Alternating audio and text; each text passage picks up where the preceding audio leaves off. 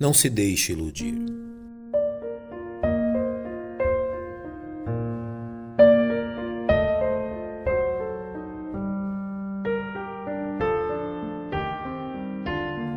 O príncipe das trevas deste presente século mau conhece bem a predileção humana por crer e seguir tudo aquilo que revela possuir um caráter espetaculoso e sobrenatural. Este fato não é exclusividade de nosso tenebroso século.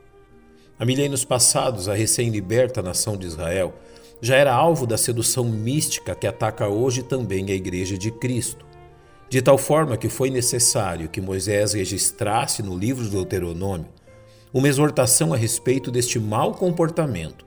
Primeiramente, Moisés advertiu o povo de Deus sobre a tendência humana de deixar-se fascinar por manifestações estranhas e incomuns que possam surgir em seu meio.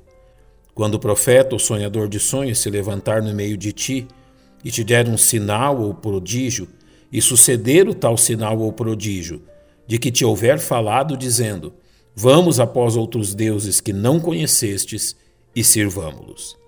A ordem em relação a tais acontecimentos é clara e definitiva, visando alertar o povo de Deus em relação a tais enganos.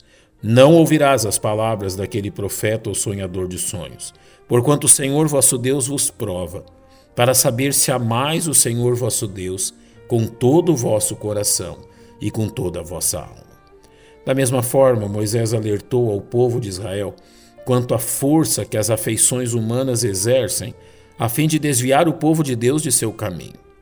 Quando te incitar teu irmão, filho da tua mãe, ou teu filho, ou tua filha, ou a mulher do teu seio, ou teu amigo, que te é como a tua alma, dizendo-te em segredo: Vamos e sirvamos a outros deuses que não conheceste, nem tu nem teus pais, dentre os deuses dos povos que estão em redor de vós, perto ou longe de ti, desde uma extremidade da terra até a outra extremidade.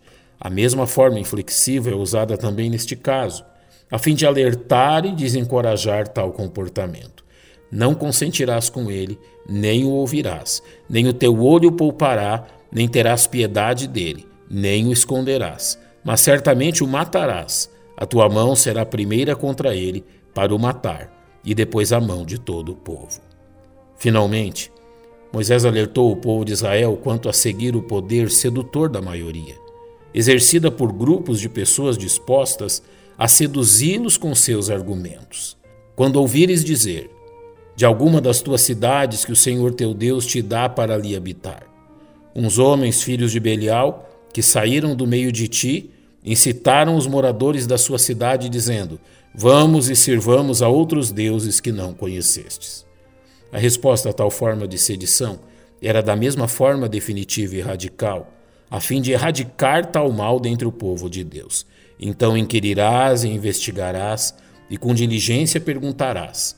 E eis que, sendo verdade, e certo que se faz tal abominação no meio de ti, certamente ferirás ao fio da espada os moradores daquela cidade, destruindo a ela e a tudo que nela houver, até os animais.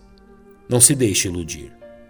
Deus não usa de manifestações sobrenaturais a fim de convencer pessoas de sua presença nem da afeição natural por nossos familiares, a fim de demonstrar-nos o caminho certo. Muito menos da força de persuasão de um grande número de pessoas, a fim de revelar onde está sua vontade. Deus revela-se exclusivamente em Sua palavra, a fim de conduzir-nos a Ele, como bem nos revelou o autor da Epístola aos Hebreus. Havendo Deus antigamente falado, muitas vezes e de muitas maneiras aos pais pelos profetas, a nós falou-nos nesses últimos dias pelo Filho, a quem constituiu o herdeiro de tudo, por quem fez também o mundo.